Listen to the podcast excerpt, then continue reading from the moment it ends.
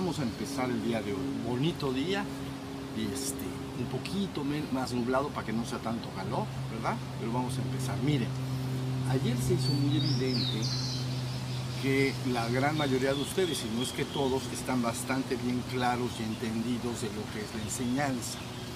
La parte teórica y todo lo que se ha dicho y que está en línea, vi y sentí dos pláticas para saber que eso estaba bastante superado, vamos a decir.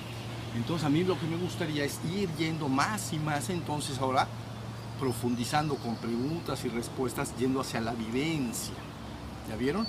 Hacia la vivencia, para que ustedes puedan profundizar hasta dónde están, qué es lo que se han vivido, qué es lo que no han vivido, y entender muy bien qué es entonces lo que se tiene que lograr en caso de no haberlo logrado. ¿Sale? Entonces, primera pregunta. ¿Quién de ustedes durante el día es- siempre recuerda que estuvo olvidado, al menos una vez al día? ¿Tanto así? Bueno, buenísimo. O sea, recuerdan durante un día que sí estuvieron y que ya me fui y que ya regresé, ¿no? Como que voy y vengo y me sorprendo a mí mismo, ¿verdad?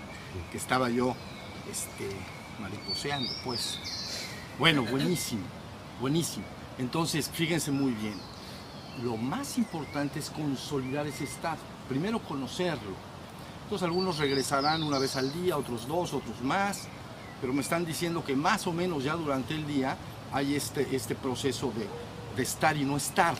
¿Se dan cuenta?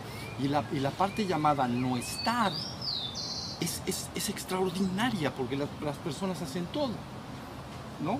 Pues cuidan a, su familia, como dije ayer, y se encargan de sus hijos y van al trabajo. Son creativos en muchos aspectos, pero es como hacer todo eso y no está la conciencia. Entonces, para el que, aquel en el que no está, pues esa es su vida. Y eso es lo que llamamos el ser humano. ¿Ya vieron?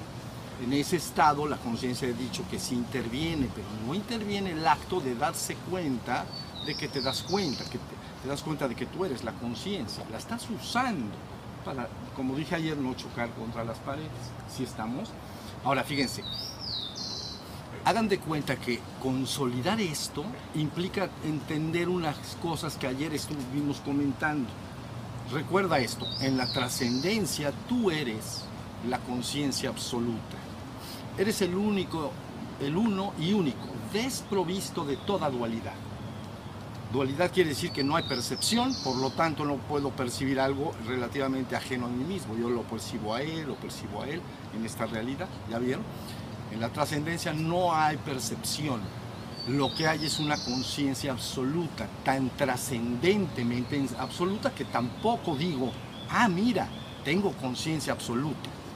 No hay tal cosa. Por lo tanto, es inefable, le llaman, ¿no? Y inefable no se puede describir con palabras. Yo, las más grandes mañas que necesitamos, entonces son conciencia absoluta. Eso, es lo que es, esencialmente. Ser el todo, el único. ¿Sale? ¿Se acostó ahí? Están, están husmeando.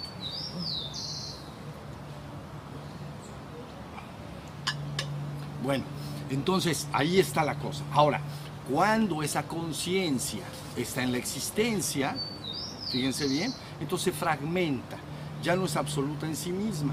Y entonces fragmentarse quiere decir que se va disminuyendo. Ayer decíamos de los siete niveles, ¿se acuerdan? Las siete formas en que la Shakti se organiza, que le llamamos principio septenario de la existencia, desde lo más sutil hasta lo más denso.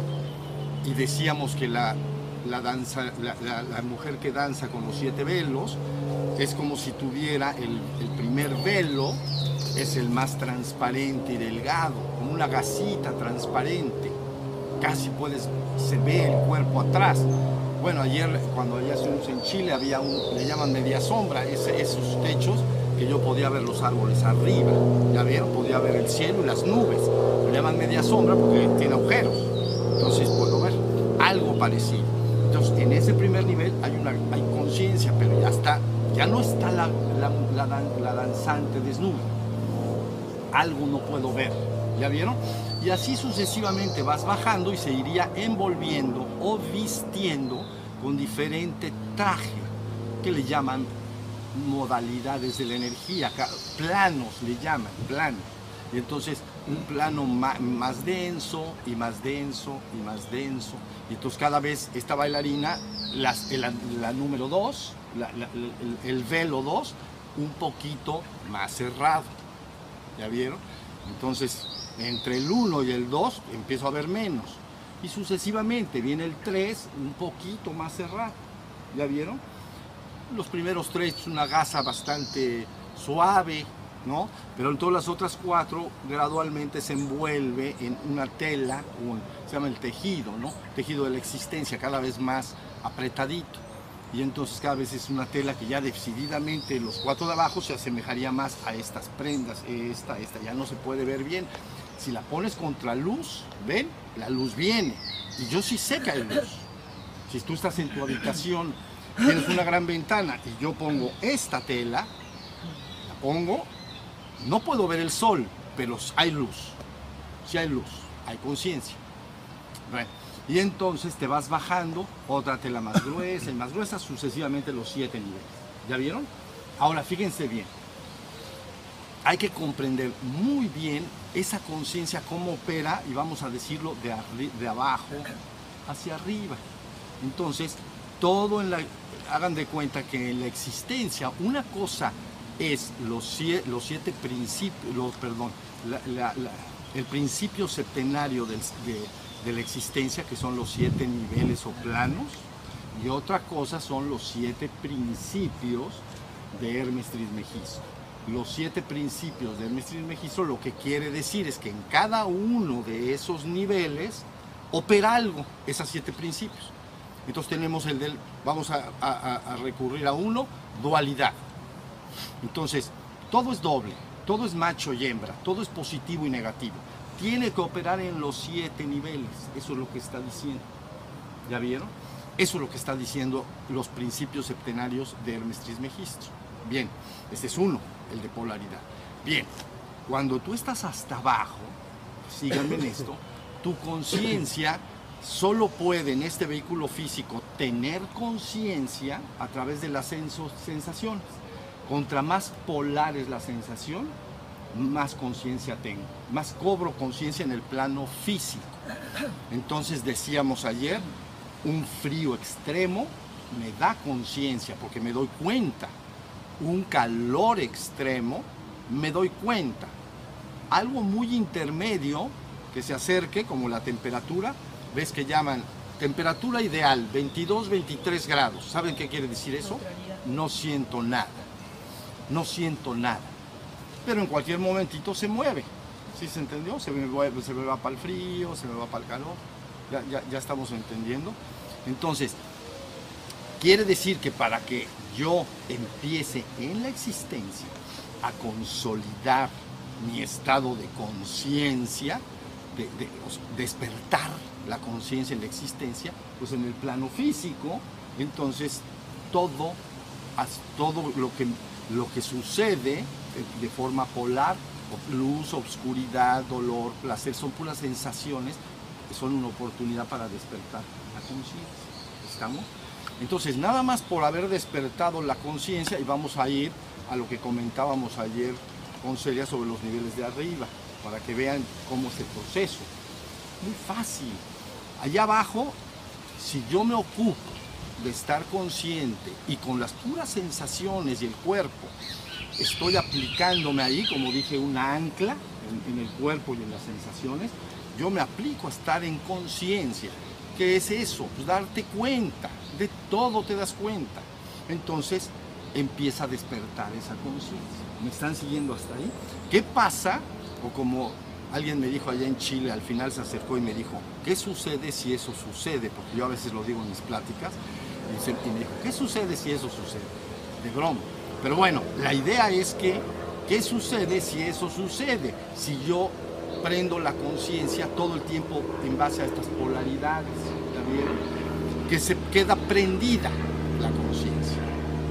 Y ahora que se ha quedado prendida, entonces yo soy la conciencia, me doy cuenta que soy la conciencia, no de manera fugaz, hace frío, me pondré una chamarra, hace calor, me, me quitaré la ropa, o estoy en el sol, me vengo a la sombra. Bueno, por eso tienes conciencia, si estás ahí en el calor, entonces hace calor, eh, me paro y me vengo a la sombra. Pero estoy diciendo de manera sostenida, tu conciencia está sostenida en ese presente, en ese presente todo el tiempo. Entonces nada más estás con el cuerpo mismo, vas a despertar tu conciencia.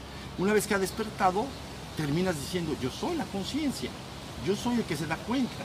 ¿Quién se da cuenta del aire que está atravesando las hojas y el ruido que hace y el movimiento? Yo me doy cuenta, yo soy la conciencia. ¿Ya vieron? Esa conciencia es lo que eres.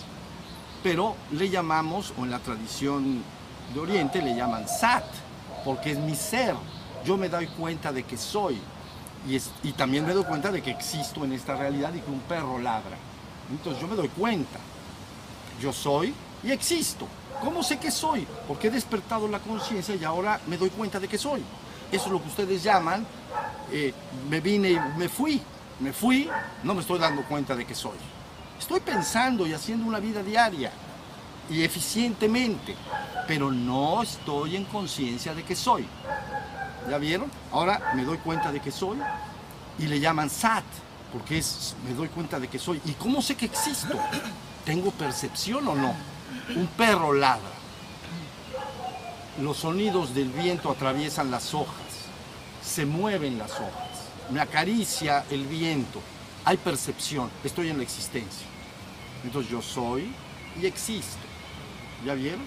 Bueno, pero ese cobro de conciencia, porque es cobrar como cobrar el dinero, es diferente que te deban dinero a diferente que te lo den. ¿Entiendes? Hay que cobrar.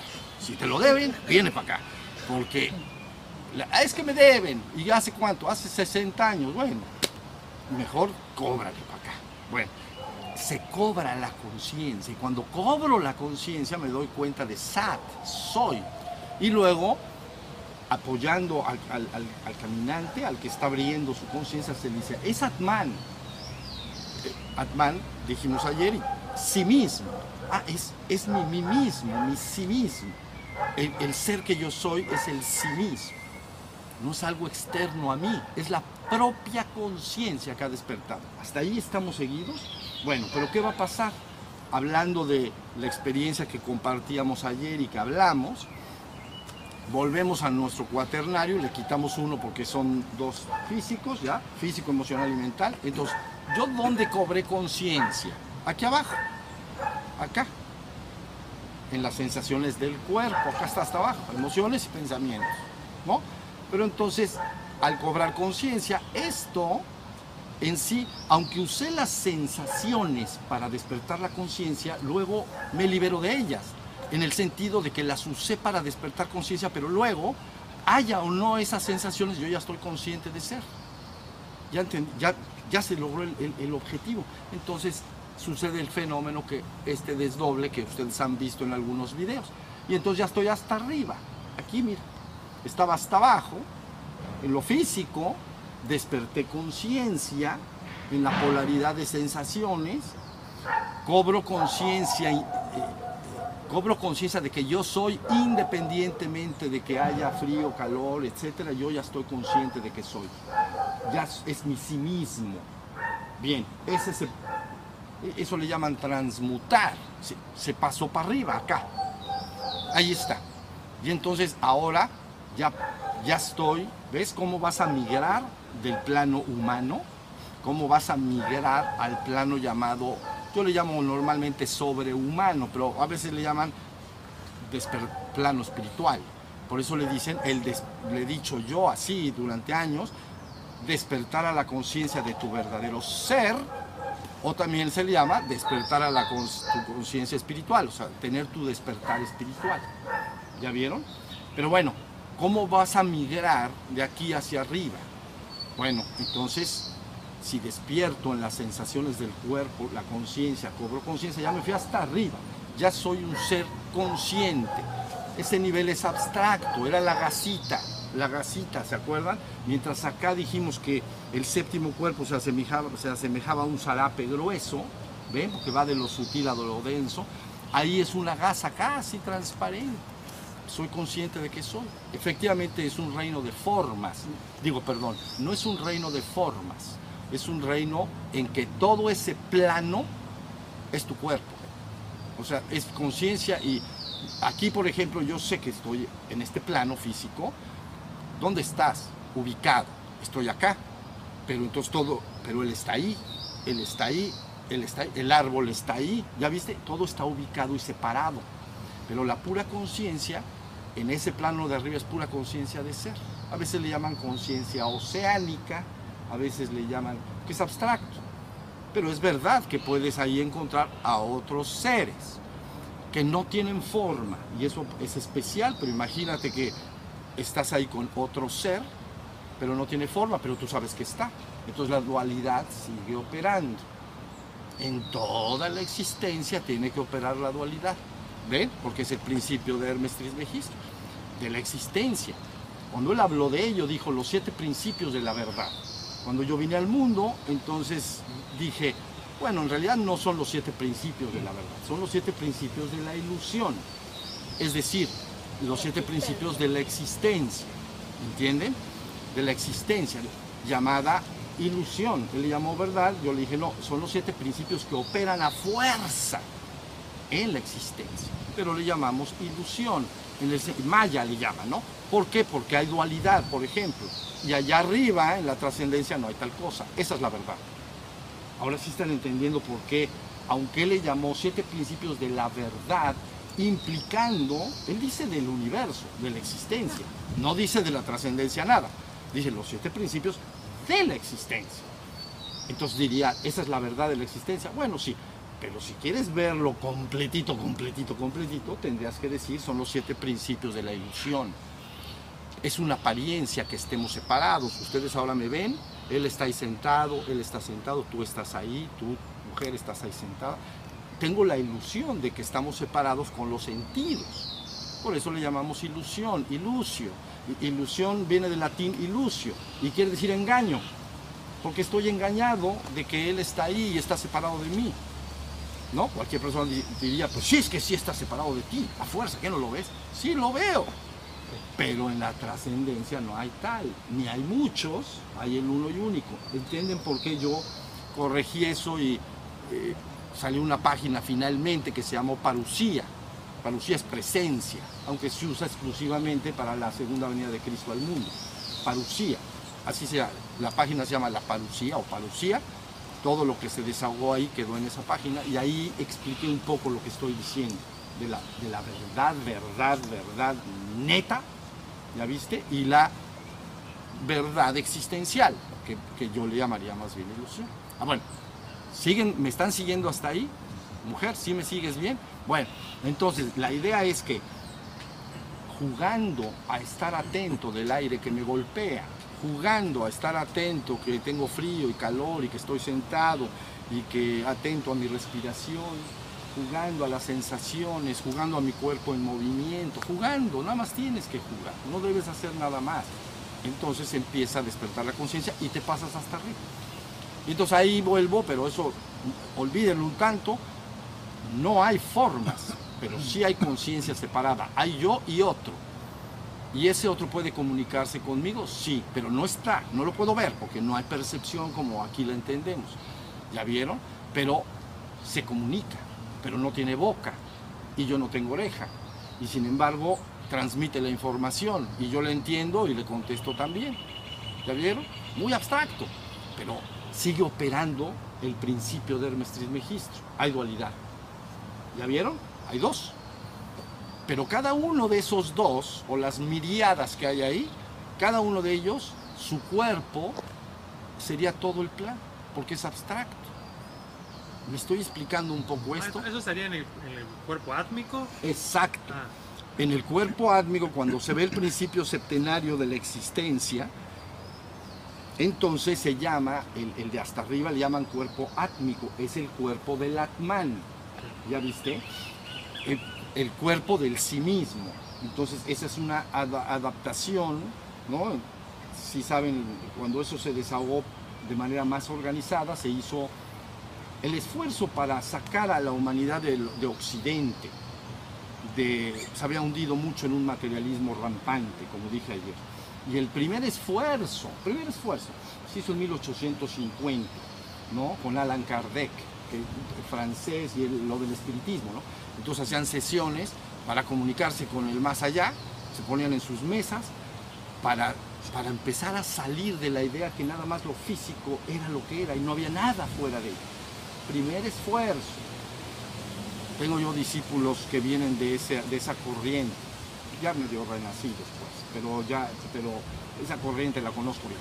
1850, 1870 y tantos, entonces otra mujer, Elena Patrona Blavatsky, ¿no? Eso es lo que por eso lo estoy diciendo por lo que tú estás comentando. Esta Elena Patrona Blavatsky nuevamente va a haber nuevo desahogo de la enseñanza y ahí se desahoga el principio septenario de la existencia. Le ponen nombres a cada cosa. No me gustaron todos los nombres, no, la verdad, sobre todo el segundo no me gustó. Búdico, no me gustó. Pero bueno, el de arriba, el primero que estamos hablando, se llama cuerpo átmico.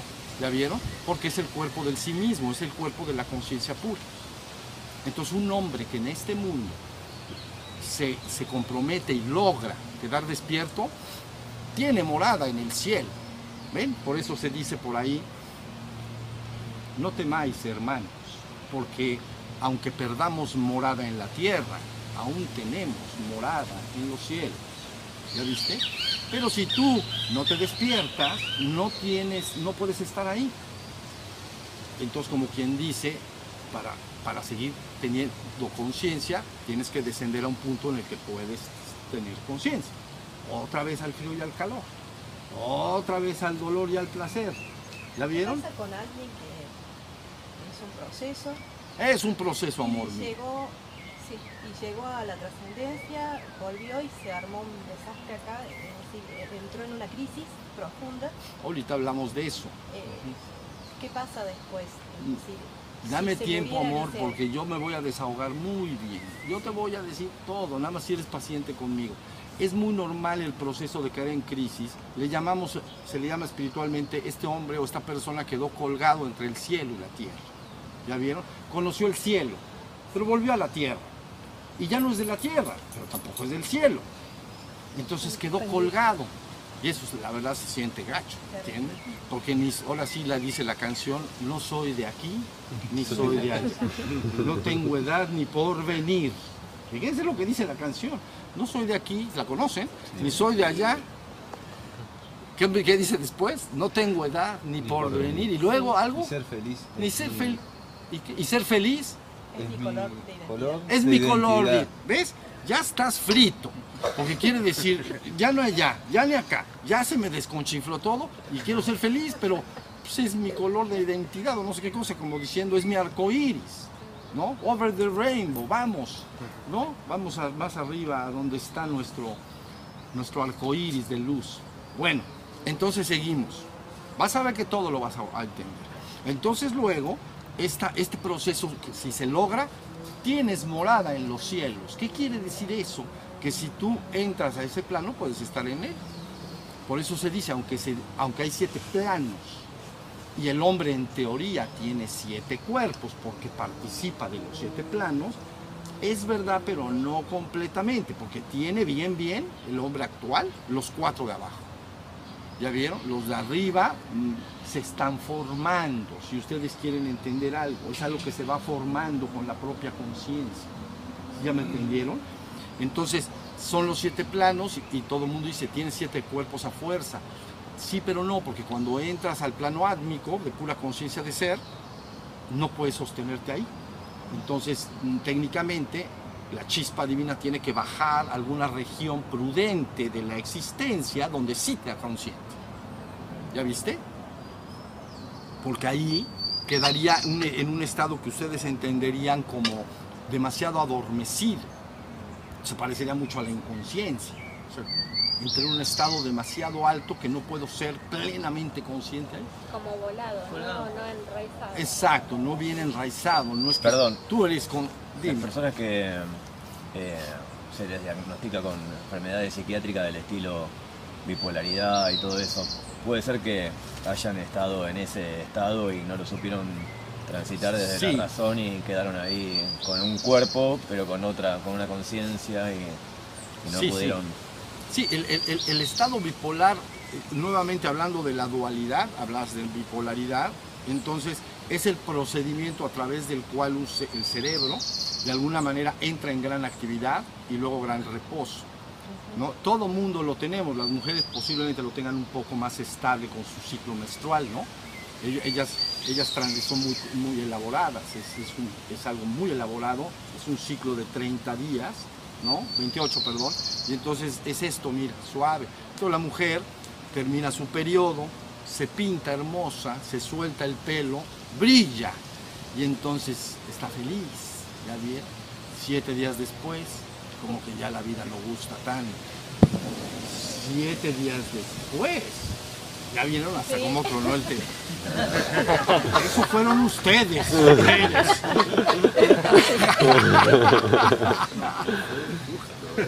Sí, ya lo sé que fue justo.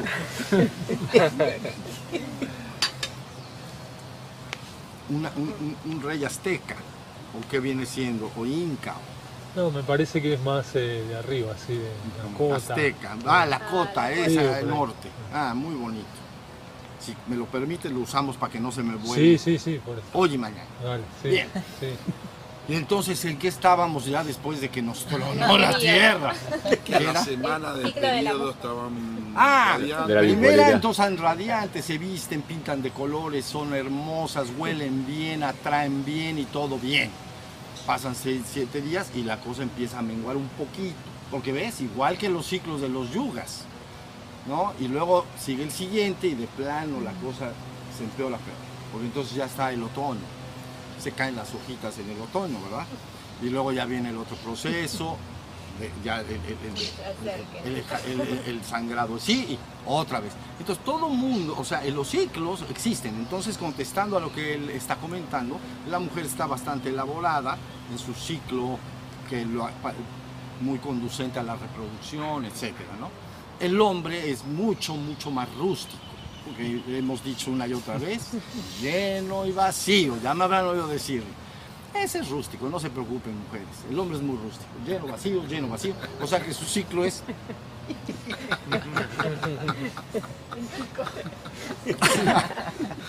y luego, ¿qué creen que pasa? ¡Ay, nanita! Pero hay para todo. Hay, hay- hay algunos químicos que son muy de gran utilidad, bendición del cielo, la ciencia. Bendición del cielo. Maestro, el desarrollo de, la atención es más fácil eh, prestar atención a los objetos externos o a los sentidos. Eh, y es más difícil a cuando entra y salen los pensamientos, ¿no? Exactamente. Eh, y en ese reforzar la atención, ya solo con los ruidos externos y los sentidos, ¿de a poco se va a ir aclarando también en la me- La lo- mente. los movimientos de la mente? Tienes toda la razón, porque la me- ahorita voy a terminar de decir lo que me preguntabas, porque no está resuelto. Pero bueno, en relación a la al, al- a observar el cuerpo y a observar la mente, cuerpo y mente, el cuerpo, vamos a llamarle genéricamente, eh, si lo pasáramos a los elementos, serían, el cuerpo sería tierra y agua. Entonces es fácil ver la tierra y el agua, es más pesado, es más fácil estar atento de ello. Pero la mente se convierte en aire y fuego. Entonces es muy, se mueve mucho, ¿entiendes? Entonces alguien, eh, eh, si en un principio dice voy a querer estar atento de, de la- los procesos del- emocionales y de la mente, pues le cuesta mucho trabajo. Pero si fortalece abajo en el, en el cuerpo, esa fortaleza de conciencia luego ya es suficiente para ver cómo aparecen y desaparece el mundo mental, ya sean emociones, pensamientos. Entonces hay que anclarse, anclarse, como decíamos ayer, fortalecer. Ya que estoy fortalecido, ahora tranquilamente puedo ir a observar la mente que se mueve, pero en su mover no me voy con él. ¿Ya vieron? Sino que puede, pueden pasar emociones y pensamientos y mi conciencia ya está bien entronada, ya puedo observar el proceso. Entonces ya termino de madurar y despertar. Contestando a lo que decía este hombre, la idea es que todo trabaja en ciclos y entonces el, el, que comentas tiene una subida muy alta y una, una bajada muy, muy, baja, aunque todos podemos tener unos días más optimistas, otros días más pesimistas, ¿no? Independientemente de los dos ciclos que comenté, sexuales pues, este, entonces es así. Hay otro tipo de, le llaman desórdenes, que tiene que ver con que puede haber ciertas conexiones que, la mayoría de las personas no están y la persona no los puede integrar bien. ¿Ya viste? Sí, si lo pudiera entregar, integrar perfectamente bien, no habría ningún problema. El problema es que no lo pueden integrar. Como mucha información de golpe y no, no está el cerebro diseñado para, sí, para, procesarla. Sí, y entonces nuevamente ni estás bien acá, ni estás allá, ni hay una cosa que cuesta mucho trabajo integrar. Me pasó en oportunidades de tener amigos y amigas en esa condición que por momentos decían cosas increíblemente elevadas y las notaba que había un grado de conciencia muy muy desarrollado. Y inmediatamente la frase después que le seguía después era completamente incoherente y ándale. E, y eso es muy cierto. Mira eso es una de las características de ciertos genios no de todos los genios. Pero hay gente que puede ser ultra genial en ciertas esferas ¿no? de la música, la pintura, y en otras esferas, francamente, dejan muchísimo que desear. ¿Ya viste? Pero es por, lo que estamos hablando, se está moviendo de un lado a otro la, personalidad. A ver. Me quedó algo al principio de lo que dijo de cuando hay seres en el cuerpo átmico. ¿Eso es telepatía? ¿Eso es comunicación telepática? La telepatía marcha desde, no, eso es mucho más arriba. Sí, es telepatía. Es lo mismo, telepatía no es más que una capacidad de lo que yo esté pensando, tú lo puedas estar oyendo sin que, sin que medie la boca y el oído de por medio. ¿Y hay algún consejo para discernir entre eso y la imaginación de eso? Sí, por supuesto. Es, es, a ver, es lo mismo es, con la práctica. Es lo mismo que estés aquí sentado, veas a alguien salir de allá y que camina acá, contra que cierres tus ojos y imagines que sale la persona y camina acá. ¿Ya viste? Tú lo sabes, tú sabes que una fue real y otra fue creada por mí mismo, pero eso tú lo sabes, ¿ya viste? Entonces la telepatía... Es una eh, certeza. Es una certeza absoluta, porque si se, se te puede hablar de manera mucho, muy directa, y en este plano también físico, puedes oír algo. Así es como trabajó lo de Kardec que estaba, actual, que estaba mencionando hace un momento. Entonces es como, ¿ves cómo te estoy hablando? Idéntico, pero resulta que está dentro de tu cabeza.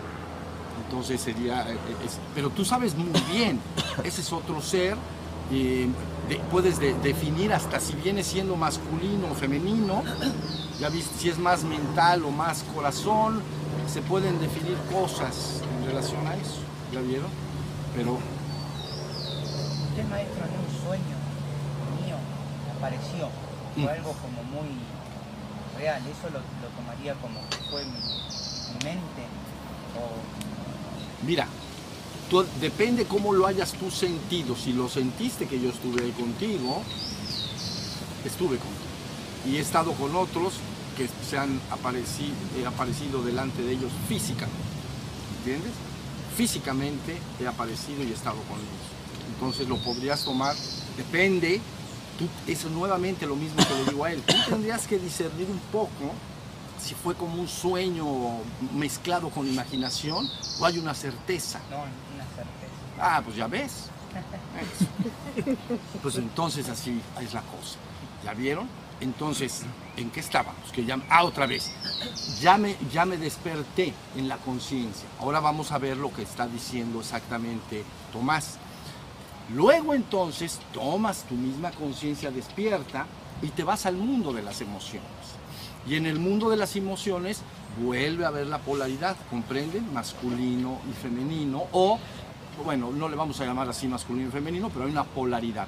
Emociones puras, emociones impuras. Si decimos masculino y femenino, nos va a tocar a nosotros las impuras, los hombres. No, no puedo permitir. Entonces, este, mejor impuras y puras sin macho y. Entonces, pero hay dualidad, todo el mundo lo sabemos. ¿Ves? Tú sabes que cuando tienes una emoción, inmediatamente sabes si es agradable o desagradable. Si te bendice o te maldice, si te hace sentir, si sufres con esa emoción o no sufres. Hasta una persona razonablemente equilibrada en su vida, cualquier, por ejemplo, una emoción de odio extremo, de celos extremos. ¿Quién de ustedes con, bajo un celo extremo, celos o envidia extrema, has dicho qué hermosa emoción siente? Es hermoso sentir eso. ¿Verdad que está más claro que el agua? Dice, se siente feo, puedo sentirlo. Puedo sentir envidia, puedo sentir celos, puedo sentir miedo, pero nada, pero yo sé, eso es feo, ¿entiendes? Eso que estoy sintiendo no, no, no, no es bonito, no es agradable hay que purgarlo, exacto, para allá voy, fíjate Pero hay bien. ciertas emociones. A ver, eh, permíteme, permíteme un segundo, déjame salir un poquito más afuera. Amor, espérame un segundo. Entonces, tenemos las emociones eh, agradables, le vamos a llamar, por darle un nombre, oscuras y luminosas, que de hecho energéticamente así se ven. ¿Ok? Se ven este, obscuras y luminosas, como si se viera una luz terrosa, sucia, o un agua, un agua que la agitas y tiene tierra, pues, y se ve terrosa, con diferente tipo de color, etc. O, o un agua muy cristalina, un agua bonita que le echas unas gotas de un color así azul y se ve hermosa, se ve transparente, ¿ves? Entonces tienes esos tipos de emociones. Bien, entonces cuando tú cobras conciencia ahí, unas te van a hacer sufrir y otras te placen. Con una no solo sufres, hace sufrir a los demás. ¿Entiendes? Hace sufrir. Si tienes odio, no solo sufres tú porque lo sientes. Al- algo harás para, para hacer sufrir a otro. Alguna cosa conspirarás. para- ¿Ya vieron? Entonces en el proceso de despertar con respecto a lo que él está preguntando, despiertas y ves, estas emociones son indeseables, me hacen sufrir, hago sufrir, estas emociones son una bendición tenerlas, una sensación de amor, de hermandad, de gracia, de dicha, cariño, este, respeto y agradecimiento a la vida y a mis semejantes que me acompañan en la vida. Y entonces, ¿qué sucede? Que esto no lo quiero, porque nadie quiere, imagínate que tú quieres, te- vas a tener un amigo y cada vez que, que tú- que llega a ti para saludarte te da una, una cachetada, le dicen aquí cachetada, Vas. entonces, francamente no va a durar mucho, porque una cachetada dices, bueno, es que me quiere mucho, pero dos cachetadas dices, "Mm, quién sabe, no me, me late que no me quiere mucho, me quiere más bien poco. ¿Ves? Todo aquello que nos hace sufrir, que nos lastima, ella hablaba algo de este sufrimiento. Entonces tú al verlo con clara, tú lo pones como, como en un laboratorio, dices, esto es así y esto es así, yo lo sé. Cuando siento amor y siento gracia y tengo amor a mis semejantes, me siento muy bien y les hago cosas hermosas o trato de hacerlas. Entonces viene un proceso que es el siguiente. Número uno, estas emociones no las sigo alimentando. Aquello que existe y vive, vive porque tú lo alimentas. En el momento que lo dejas de alimentar, se desnutre y muere. Lo que sea. Tienes tu maceta con una planta hermosa, con unas flores. Bueno, déjala en un lugar apartado, no le des agua, no víciala en el aire, a lo mejor métela en un lugar que no haya oxígeno bien, quítale luz, todos esos son sus nutrientes, ¿no? Luz, agua y todo. Entonces entras a los tres días a esa habitación, o bueno, a la semana o lo que sea, se ha muerto. Ya viste, en la existencia todo existe porque, lo, porque tú lo alimentas. Si lo dejas de alimentar se va a desnutrir y va a morir. Bien, entonces al despertar y ver esas emociones indeseables y tener ya la fuerza para verlas, porque si no tienes la fuerza, lo que hace el hombre es que se juzga. es que siento envidia y, y tengo muchos defectos, maestro, y es que no sé qué. Le digo, ¿qué más da? Nada más velo, velo eso, y- pero eso si no lo alimentes, porque si, si lo alimentas, entonces luego tienes un inmenso problema. Pero si no lo alimentas y solo lo ves, cuando aparece bajo la óptica de la conciencia lúcida y clara, se va a ir desnutre, desnutre, desnutre, desnutre y se desaparece. Eso era purgar. Podrías quemarlo, ahorita lo hablamos. Pero ya entendieron. Ahora, ¿qué haces con las luminosas? Las conservas, las tienes para ti, pero ahora resulta que se escapan del ámbito humano y hacen esto. Ahí ahora ya, este ya vimos lo que le pasó, pero al dos que son el cuerpo emocional, las luminosas no permanecen finalmente en el ámbito humano, permanecen en el ámbito humano mientras tú estás como humano. Pero cuando marches adelante, esas energías luminosas son llevadas. Entonces llevas energía, se le llama transmutar la energía emocional.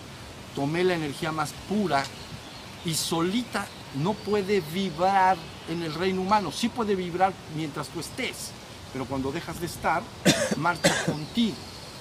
Y entonces es un acopio de energía de conciencia emocional que tú tienes y que puedes durante muchas vidas, puedes ir acumulando. Y entonces se transmuta hacia la parte superior. ¿Ya vieron? O sea, como dicen en la tumba, no nos llevamos nada, ¿no es cierto? te llevas tu conciencia y el fruto. de- se llama el fruto de la experiencia o de la conciencia obtenida, El nivel de... el nivel de conciencia. ¿La viste? Entonces, este, los que se llevan mucha energía indeseable, oscura, que llamaban por aquí bajo astral, ¿no? Pues entonces, en vez de irse hacia aquí arriba rápidamente, tienen que pasar por ahí al purgatorio. Pues ya que le hacemos. Y entonces, a, a- a que la palabra purgatorio, digo, es, es como una imagen, parecería infantil, pero no crean que lo es tanto. Es pasar un periodo de tiempo en que te deshaces de aquellas emociones oscuras y, que de alguna manera te hacen sufrir hasta que se desvanezcan. Entonces, por eso dicen, así nos enseñaron de chiquito, nadie va al cielo si no pasa por el purgatorio. Pues ¿Cómo vas a estar en la dicha y en la gloria y cómo vas a estar en la gracia plena si estás repleto de en un enjambre de esas emociones? No puedes estar en la gloria, no puedes estar en la gracia divina. ¿Sí se entendió? ¿Infierno y purgatorio vendría a ser lo mismo? ¿El qué? Infierno y purgatorio. Infierno como que más gacho, pero se parece mucho. Se parece mucho, pero es que infierno viene de la palabra inferus, ¿ves? Inferus, infernus es inferior. Técnicamente, pero eso es, bueno, técnicamente lo inferior es donde estamos ahorita, en el de hasta abajo. Pero nadie de nosotros concibe que está en el infierno, ¿verdad? Estamos, yo no, yo me la paso muy bien. Ya se entendió, pero bueno, entendido en el mundo de la mente y emocional, sería un mundo mental y emocional que él le llamó bajo astral. ¿Ya vieron? Porque el bajo astral y esas emociones se empata con pensamientos de la misma naturaleza.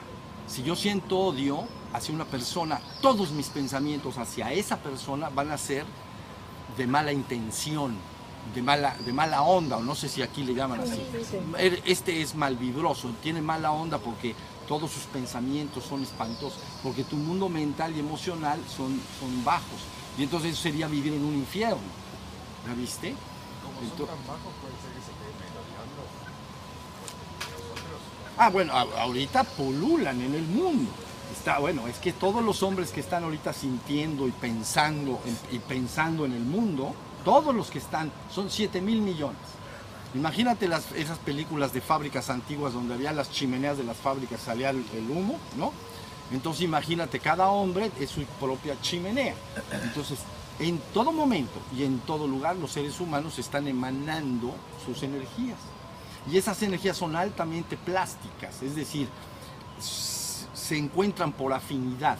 Si tú acostumbras sentir eh, celos, vamos a decir, es muy fácil que otras energías de celos también se puedan interactuar contigo, porque es por afinidad energética. Si tú no sientes celos, puede estar inmerso, aquí un océano de celos energético, y, y tú estás inmaculado delante de ello, no los tienes. ¿Ya me entendiste? ¿Mande? pueden mandártelo hacia vos. Claro, por supuesto que cada vez que una persona, toda tu familia y todos tus amigos, cuando han pensado en ti, todos te han mandado energía, todos. Y entonces te pueden mandar energía de bendiciones, de amor, de, ¿no? de, unidad, de, compañerismo, etcétera. Y puede haber lo que sería alguien que te- alguien, digamos, que te tuviera alguna envidia, ¿no? Porque dices, no, es que como soy guapísimo, y entonces aquel me envidia, y entonces me manda sus energías de envidia, sí te las manda, pero tienes una protección. Tu, propio, tu propia energía que tú emanas. Hay que cambiar la pila. ¿Se apagó? Se llenó. Tarjeta. no les pidieron a los demás tarjetas. Esto importa mucho. Se está grabando. El audio. Ya te dijo, se llenó tarjeta. A ver si nos ayudan mañana a traer una de estas tarjetitas. Sí. Ah. Son de 32 o 64 gigas, a ver si se Ya las... al mediodía ya podemos ir a buscar uno. Hagámoslo, hagamos que suceda. De todas maneras ya tenemos esto, y, pero pues es hermoso que esté filmado, ¿verdad? Y si no, pues ya si al- en el futuro la ven, de repente me voy a quedar así. Maestro, hay No. emociones, yo no sé dónde ponerlas, porque yo reconozco que tienen que ver con la evolución de la conciencia, pero son sufrientes.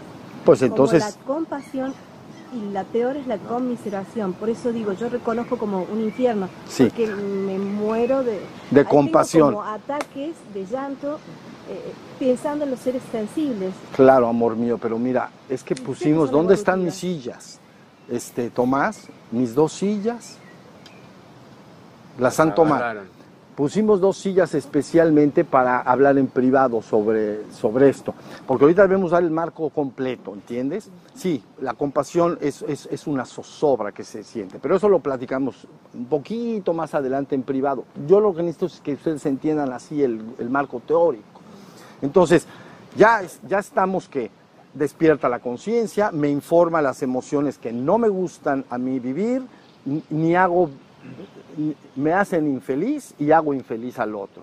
Por lo tanto, las purgo. Del otro lado, las conservo. Las que conservas, se dice, finalmente se acumularán en la parte de superior y son los tesoros que el Señor tiene guardados para ti en los cielos. Quiere decir que aquí tú eres una compactación de cuatro niveles de energía, ¿ya viste? Pero cuando esto se va hacia arriba, se descompacta esta energía y se, y se organiza en la parte superior como lo que llamamos un cuerpo de luz, ¿ya viste? Un cuerpo de luz resplandeciente o cuerpo solar inmortal. Entonces, tan pronto tengas suficiente capacidad de permanecer en esos niveles, tu trabajo en el reino humano termina. Ya no necesitas bajar al reino humano para crear conciencia. Ya la creaste, ya la despertaste. Entonces a la hora que marchas hacia allá, si puedes estar cómodamente en esos niveles, se dice, has trascendido el reino humano de evolución y ahora habitas en el reino sobrehumano o espiritual de, de evolución. Y ahí continúa tu viaje hasta lo divino, vamos a decir. Sí, más o menos estamos. en este plano de manifestación todavía. Mande. Cuando ya, cuando ya subimos esos, a esos tres, ¿Qué? ¿Y subimos esos tres y luego? estamos con... Ah, puede subir, sí, claro, una persona puede estar aquí físicamente y ya su conciencia estará ahí. Pero me refiero que cuando marche de aquí, no difícilmente se interesará por regresar a la escuela humana. Lo podrá hacer muy parecido a un muchacho que estudió en una preparatoria y quiso mucho su colegio. Y entonces cuando avanza y se va a la licenciatura, ¿ves? En primer año, segundo año, tiene, tiene cariño hacia su colegio, ¿no? Donde él logró la preparatoria.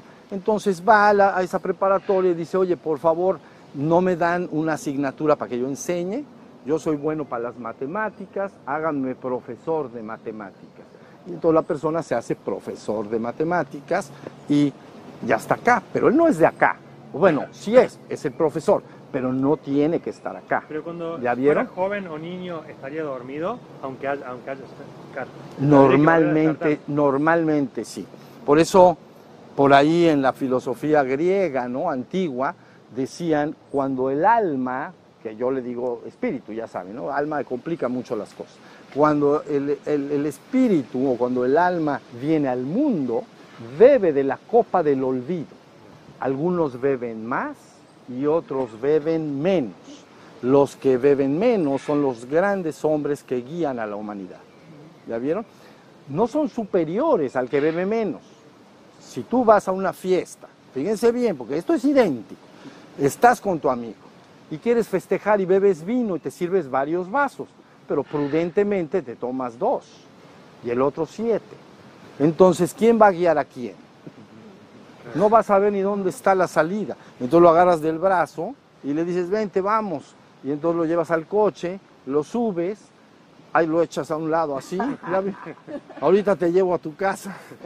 No eres superior a él en ninguna forma, ni él es inferior a ti. Simplemente ese día por cualquier cosa, Tomaste menos. pues tomaste menos. A lo mejor hasta fuiste suertudo, ¿no? Tomaste menos y, y te dolía el estómago y él se bebió cuatro vasos o cinco en vez de dos y está frito. Entonces, ¿quién va a guiar a quién? Si te guía él, no te conviene. ¿Entiendes? Que él se suba al volante, empiezas a hacer así, mira. Dios santo. Ven esos instructores de los, inst- eh, eh, los coches donde aprenden a manejar la gente que tienen un pedal de freno para el maestro. Este no tiene pedal de freno. Entonces, nada más estás haciendo así todo el tiempo. Entonces, bueno, esos son. Entonces, algunos beben más y otros menos. De hecho, todos. eh, No beber la copa del olvido en el nivel físico es, es un ropaje bien concentrado, ¿ya viste? Pero los, los que bajan, estos profesores que estoy diciendo, que vengan al mundo, serían seres espiritualmente ascendidos. No estoy hablando del reino divino, ¿ya vieron? Del reino divino lo que vendría sería una revelación, sería otro nivel de intervención en el mundo. No es un profesor que está en segundo de licenciatura y da clases en segundo de secundaria matemáticas. Es el doctor y director o de los directores de la universidad. Eso sería una revelación. ¿Ya vieron? Lo que comentabas, por ejemplo, y uno lo tiene que distinguir siempre, lo que él comentaba el día anterior, que de repente algo bajó y le informó algo. Entonces, esa información tú podrías saber si viene del reino espiritual, puede ser elevadísima, pero es del reino espiritual. O si fuera del reino divino, sería una revelación de, la divinidad, de que eres la divinidad y que no hay más que la divinidad. Entonces uno sí sabe de dónde vino, de dónde vino el descenso. Por eso avatar es la palabra descenso. ¿Ya vieron? Por- como, a ver, déjenme distinguir dos niveles.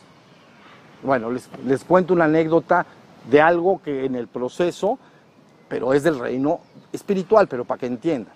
Entonces, a 22, 23 años, entonces fui al cine con alguna persona o algunas personas, y entonces al salir del cine era un centro comercial como un mall, ¿ven?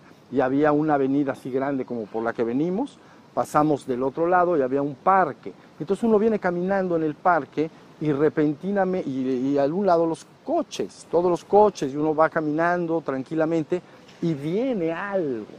Pero lo que vino es cómo está construido el universo. Es como si la Shakti me hubiera dicho, mira, así construye el universo.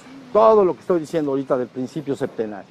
Y entonces, pero tú dirías, ¿y eso es una revelación desde lo más alto? No, es una información del reino espiritual, porque se refiere a la existencia. ¿Ya? Es de los tres niveles de arriba. de los tres niveles de arriba. Si fuera de lo que sigue más allá, que es el reino divino, ahí se le llama revelación y por eso se llama palabra revelada. Es tan cotizada que por eso le llaman palabra de Dios. Ven, cuando la gente, ahora cada vez va menos gente, pero cuando la gente iba a templos y a misas, pues, entonces terminaban de hablar, palabra de Dios, ¿no? Terminan de leer, palabra de Dios, ¿Un curso de Entonces- viene del reino divino o espiritual. espiritual? espiritual y tiene unos toques muy altos. Un to- to- tiene toques muy altos. Un, un- un, este, un, un- momentito.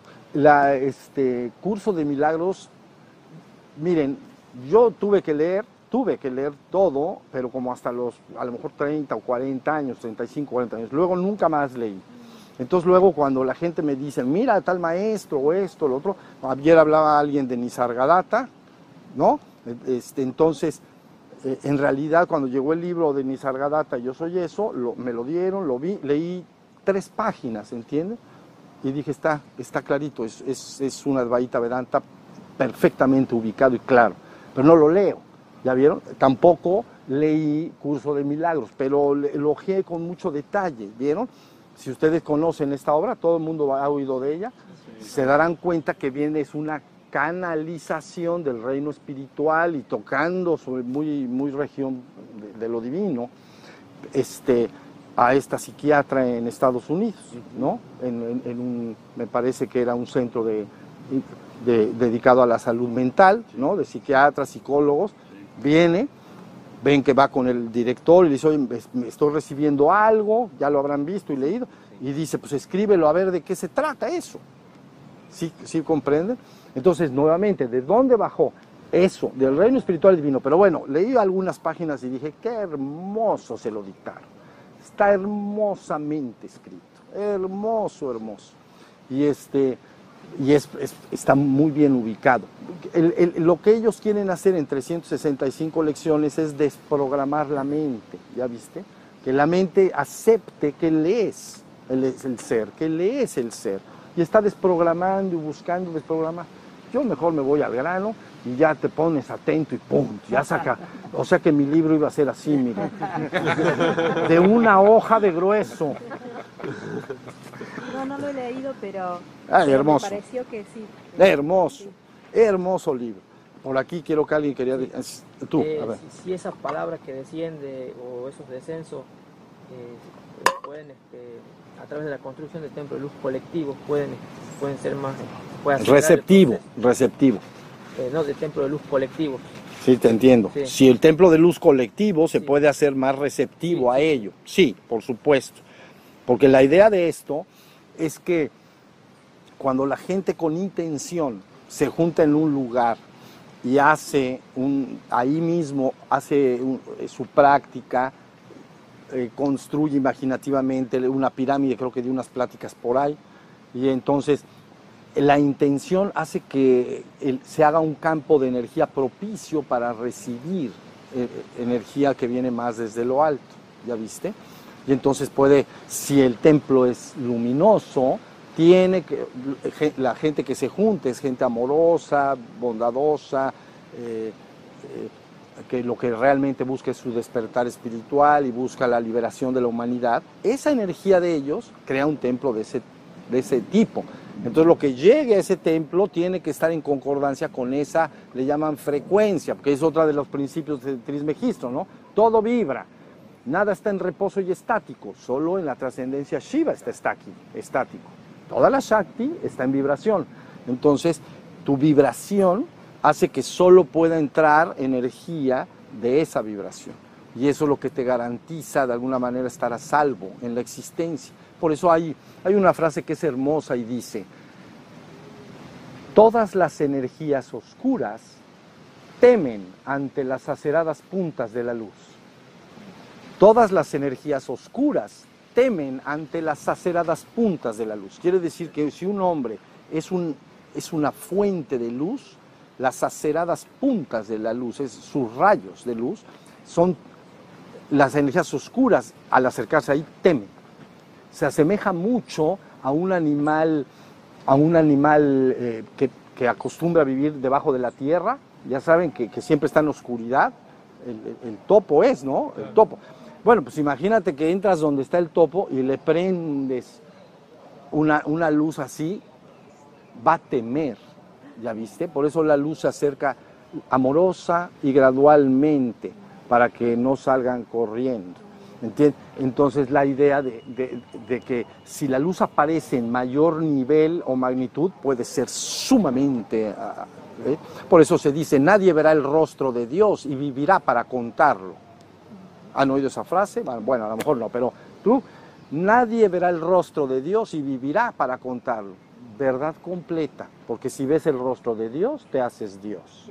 No lo vas a poder contar, pero, ¿entiendes? Digo, si sales de esa vivencia, te armarás de es que estuvo bien padre, es que no sé qué, y, y ahí contarás lo que puedas.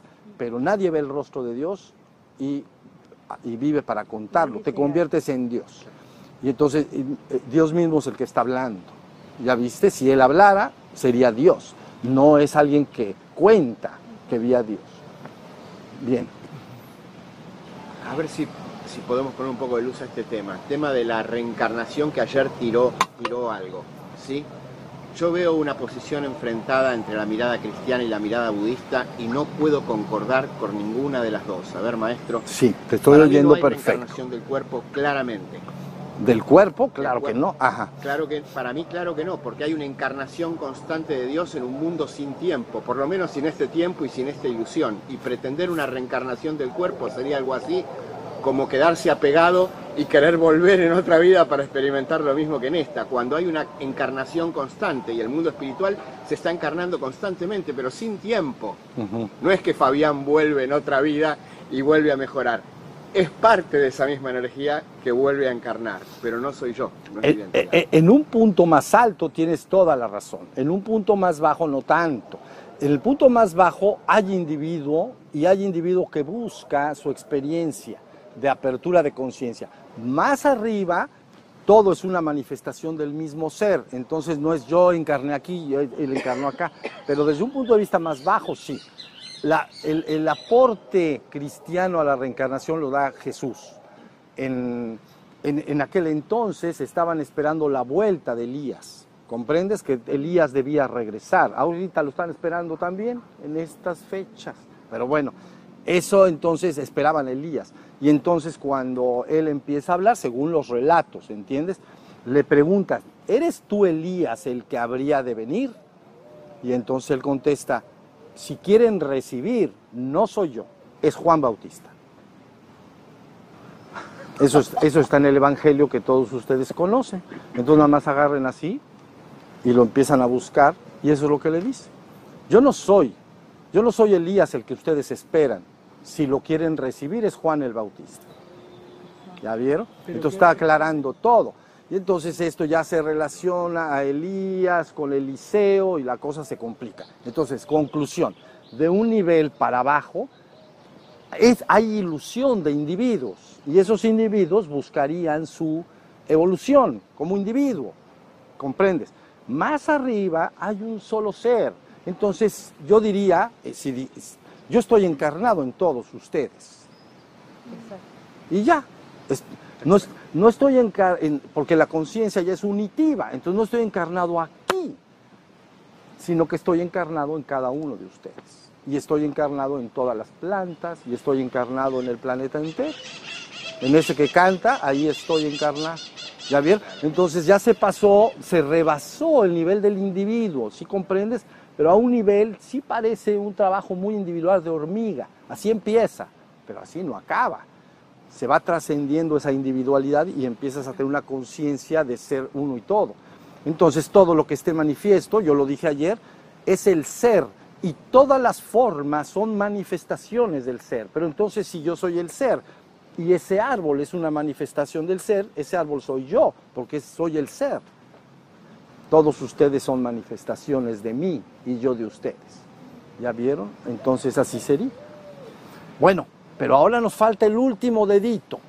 ¿Ya? Entonces, siguiendo, ya el 1 y el 2 está claro. Ahora, llega un momento, siguiendo la idea de Tomás, ahora estoy atento de las emociones, pero luego empiezo a poder estar atento de los pensamientos. Y a la hora de estar atento de los pensamientos e imágenes sin irme con ello, ¿ven? Eso es difícil, yo lo entiendo. Muchas veces cuando la persona medita y aparece una idea, la persona se va y se, se- marcha y divaga, pues.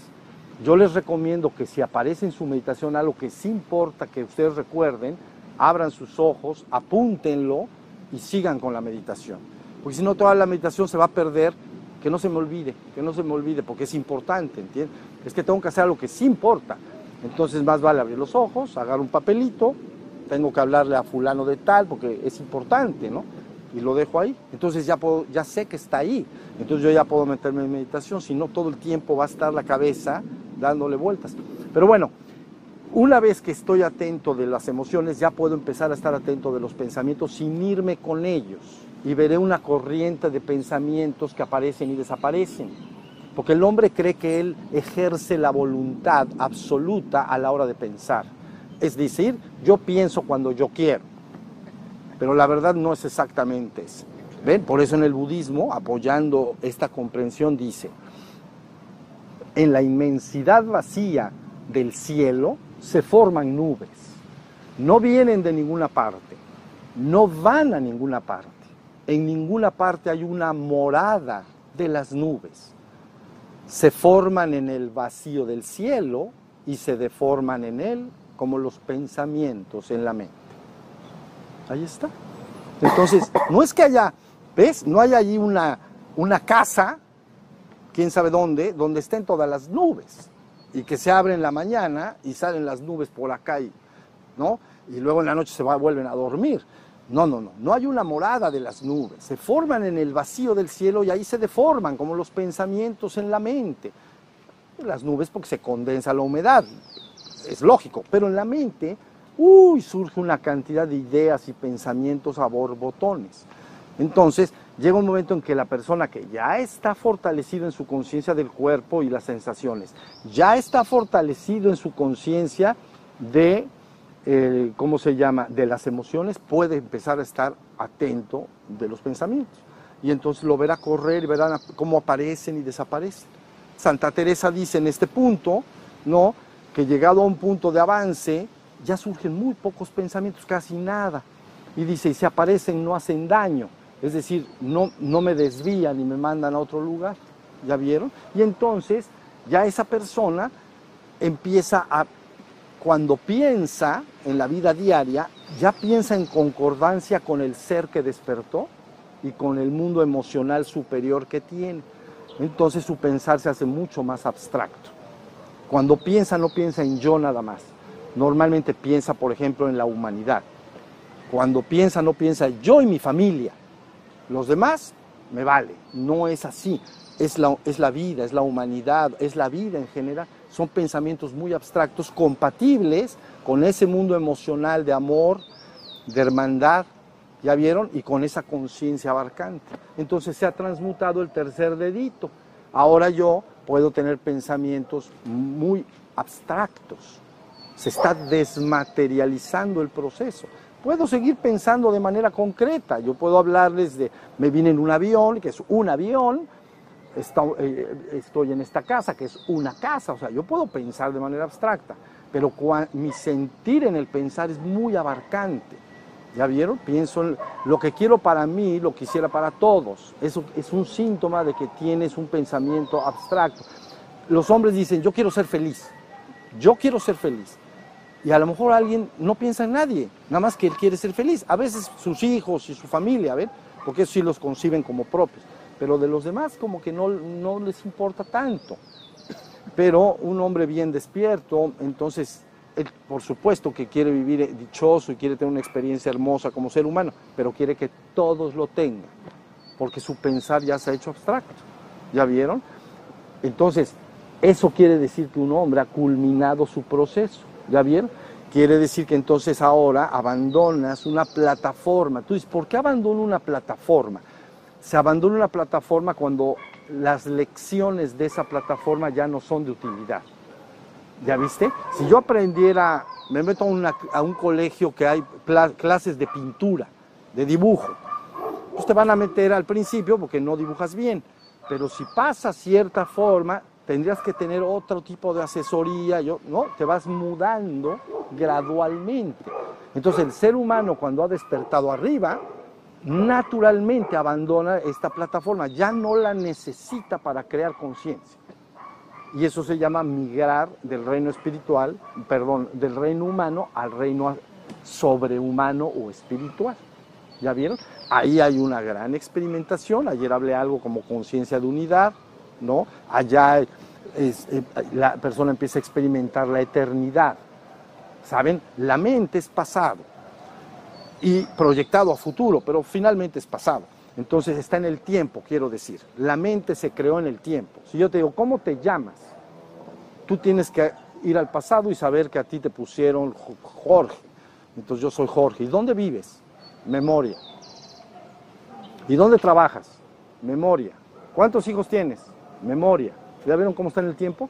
Y dices, no, pero también puedo pensar en mañana. No, puedes pensar, a ver, me quiero ir a vivir de aquí de Argentina a Uruguay. Tiene que estar en tu memoria que existe Uruguay. Si no está en tu memoria, ¿cómo te vas a ir a Uruguay? ¿Ya vieron? No la conoces, no sabes que eso hay.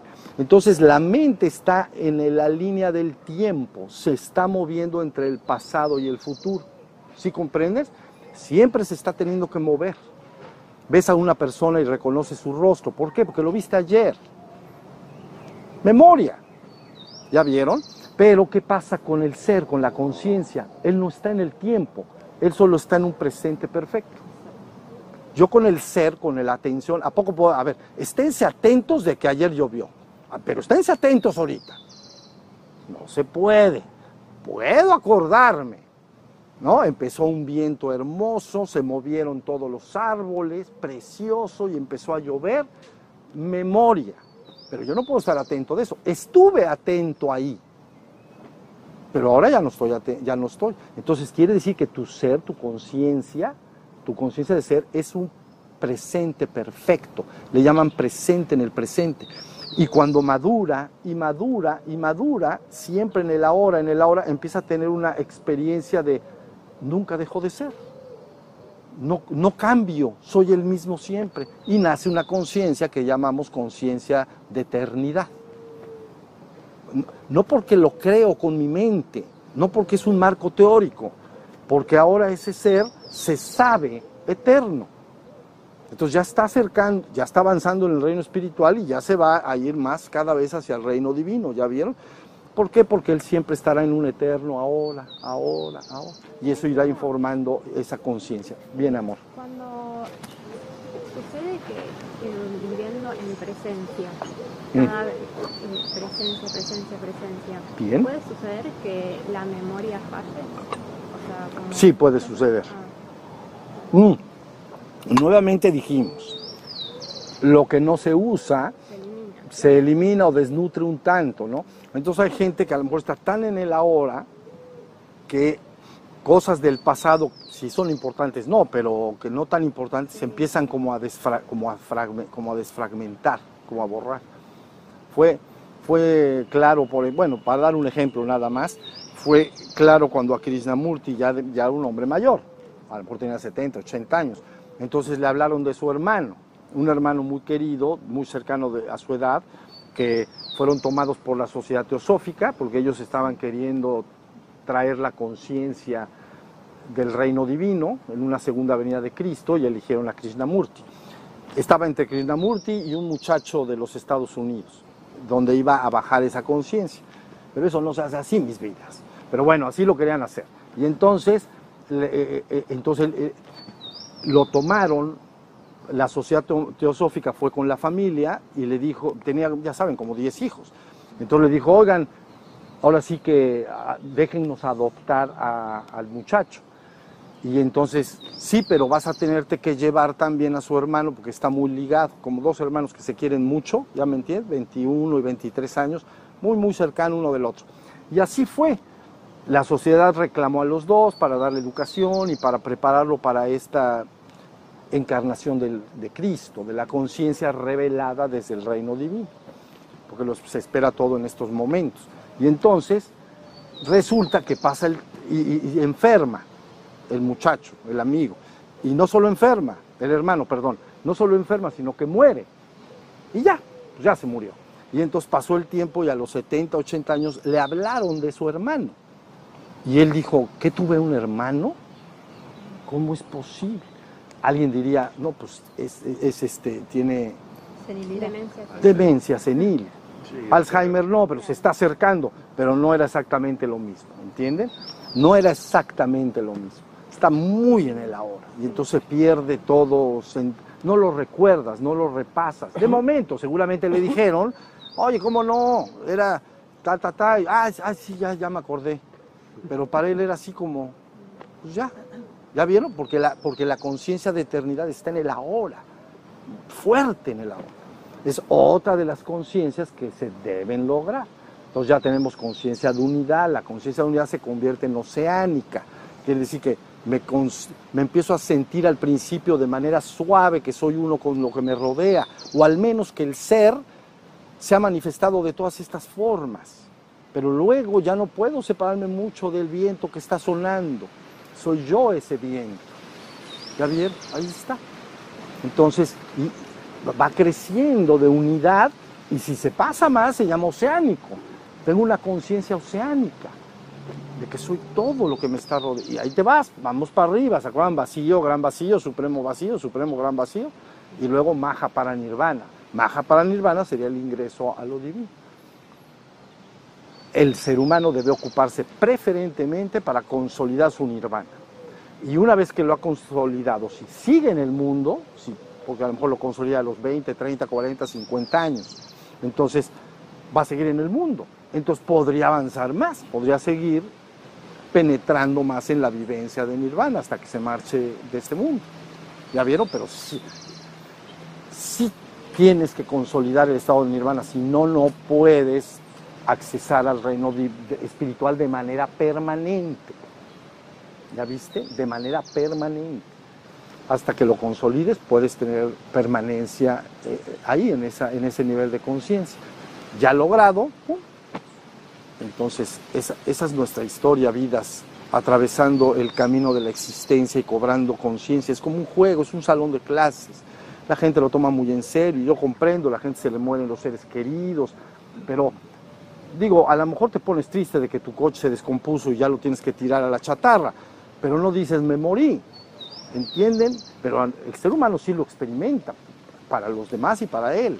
Cuando alguien muere dice se murió y es doloroso, pero es parecido al coche, no pasó nada, porque él, es- él que se murió es la conciencia, perdió el vehículo en ese momento, pero los seres humanos sí lo experimentan como doloroso.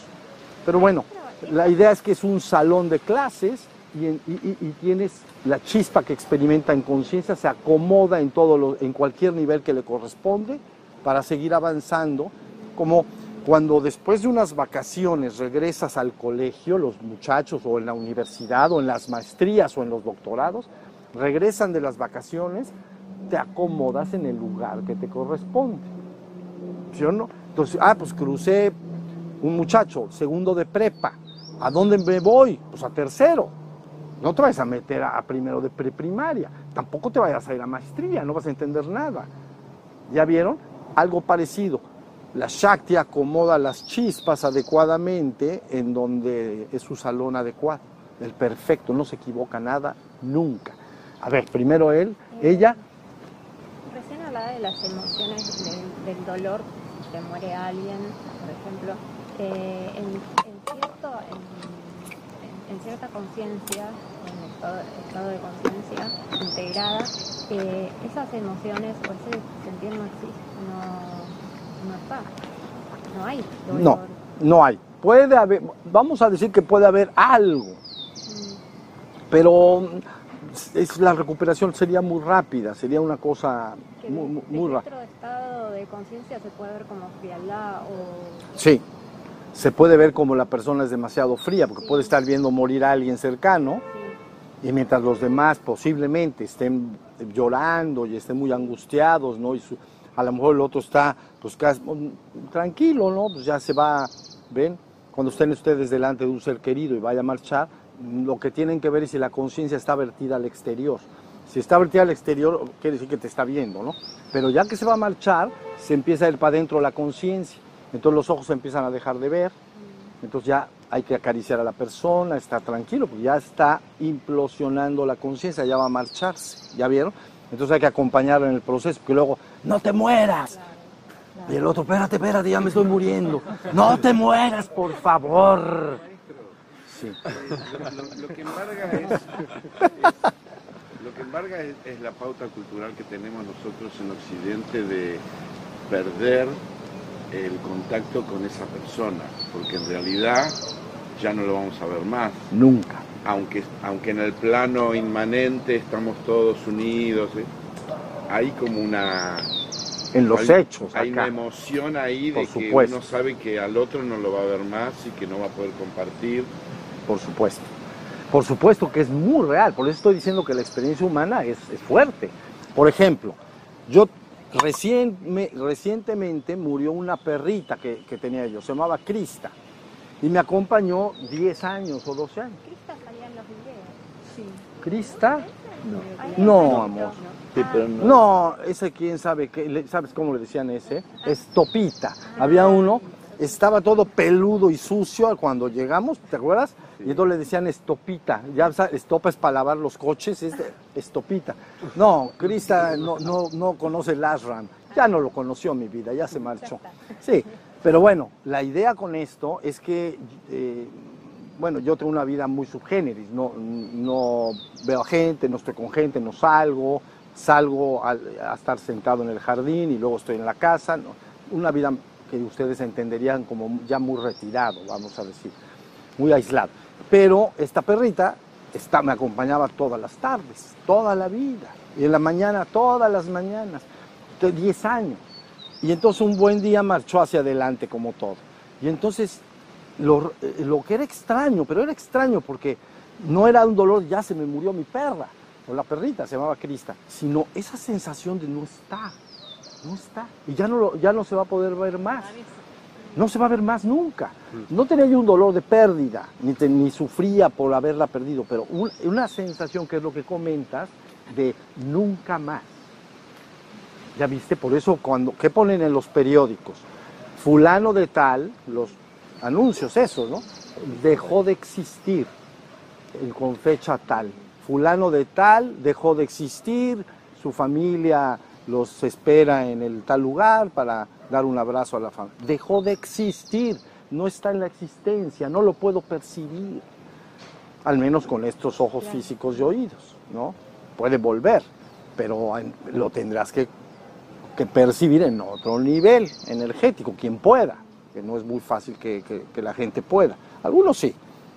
Saben, yo tengo una comadre, les voy a contar vida, mejor te voy a contar de mi comadre.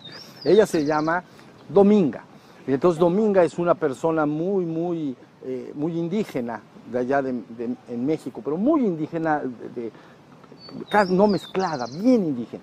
Y entonces ella, dos hermanas y la madre siempre tuvieron que ver con la familia de, en el asunto de trabajo y todo. Entonces finalmente eh, me dijo que si quería yo ser su, su padrino de sus hijos. Y le dije, claro, Dominga. Y entonces este, así fue. Era mi comadre y, y yo su compadre. Y entonces, pero pasa el tiempo y un día en un, ¿saben? En el Día de Muertos, de, los días de los muertos, ¿no? Que en México tenemos unos días de los muertos muy bonitos. ¿Vieron la película de Coco? Preciosa. Pero bueno, bueno, muy bien adaptada, un trabajo muy bonito. Pero bueno, ya son preciosos los días de los muertos en, en- en los lugares, ¿verdad? Este, Héctor, en los lugares así apropiados, no en las ciudades así muy de más, más modernas, no tanto, pero en la parte más de la gente, muy bonito. Y entonces, un día estábamos y le dije, oye Dominga, ¿a poco crees que vengan los muertos? Y me dijo, no, sí vienen, sí vienen, porque ya saben que se pone, se pone la comida y tienen que venir a, a comer. Y entonces ya le pone cerveza, si le gustaba el trago, su cerveza, le pone sus, su molito y todo. Y entonces tienen que venir. Dice, no, claro que sí vienen, hasta se empieza a sentir cómo vienen. Digo, a ver, ¿cómo va a ser posible? Yo quería saber qué me decía. Y entonces me dice, ¿no sabe qué? Resulta que, le voy a decir la verdad, un día yo chiquita de este tamaño, estaba yo ahí en mi pueblo, y en su pueblo es la ranchería de la ranchería, o sea que a dos metros está la milpa, o cinco metros, está la casita y pura, y milpas y así, muy rural, pero muy rural. Y entonces me dice, yo era chiquita y yo salía, y entonces su papá murió. Dice, entre la milpa se asomaba mi papá y abría la milpa y me decía, ven, ven. Y le digo, ¿qué hiciste, Dominga? No, yo me iba corriendo con mi mamá, y ella sabe que se había muerto el papá. Se iba corriendo con la mamá, mamá, mamá, está mi papá entre la milpa y me está diciendo que venga. Dice, no te vayas a ir con ese cabrón. Dice, ya viene por ti el cabrón, dice, que no te lleve. Entonces, ¿ya viste? Puedes tener algún contacto, pero ya no físico. Ya la persona, como él dice, dejó de existir. Una persona que es más intelectual, más racional, más mental, cierra puertas. Y entonces ya, ya no permea la... porque tu propia conciencia abre y cierra puertas, ¿ves? Cuando tú consideras, como en la tradición de México, que los vivos y los muertos solo los separa ese, puente lleno de flores, ¿no? De la película de Coco, está muy permeada la vida y la muerte. Entonces tu propia conciencia facilita para que haya algún tipo de contacto, ¿ya viste? Entonces por eso eh, mucha gente allá tiene experiencia de que llegan, llegan los recién marchados y, y comparten ahí la noche y, y, y etcétera. Claro, ellos se comen la sustancia y la gente se come el mole, pero ellos se comen la sustancia. Pero bueno, tu conciencia abre y cierra puertas y es muy poderosa. Última pregunta, viene. ¿Son producto de la conciencia y es solamente un contacto con la persona misma o puede ser algo que lo puede sentir también la persona que está? No, lo puede sentir el que habló por teléfono. Mira, la idea es esta. Es el fenómeno de unir dos conciencias, es lo mismo que nosotros hacemos con el teléfono celular. Si le marcas a alguien, entonces él recibe la información y tú mantienes lazo de contacto con los seres vivos o muertos a través de un lazo de, por el teléfono, porque es como una llamada por teléfono. Entonces, si tú, alguien llama por teléfono, eh, puede recibir algo de vuelta, ¿no? Pero otra persona de junto no. Si tú estás en algún lugar, en un restaurante, y tú llamas por teléfono a ella, ella es la que me va a contestar a mí. Y entonces el, el señor de junto puede no estar enterado. La gente en México, bueno, ahorita que estoy dando este ejemplo, es bastante permeable a recibir este tipo de, de contactos y todo. Pero si invocan a alguien, Bueno, puede, si invocan, puede haber el contacto, sí. Sí, sí lo, sí lo puede haber. Fue el trabajo de Alan Kardec que estoy diciendo, ¿no? El tratar de ver si había alguna forma de contacto de aquellos con los, con, de, de los muertos con, lo- de- con los vivos, vamos a decir, si había algo después de la vida. Entonces, si se invoca, es una llamada por teléfono, ¿ya? Entonces, te pu- puedes hablar y, y no te contestan, pero si hablas mucho y con verdadera intención de que se te conteste, a lo mejor puede haber algo de... Pero miren, mejor como dijo Cristo, que los vivos cuiden de los vivos y que los muertos lo hagan con los muertos. ¿Ya vieron? Mejor nosotros nos cuidamos entre nosotros y ellos, ellos están del otro lado del puente como en la película de Coco. Entonces tiempo llegará en que esas dos realidades van a estar abiertas, ¿entiendes? Eh, Se va a convertir en la misma. Pero eso es después, mira. Ahorita mejor lo que dijimos, ¿sale? Lo que platicamos fue, bastó para, eh, para entender bastante parte de lo que estábamos platicando. Seguiremos sobre esto. Vamos a descansar un ratito. Levanten sus manos.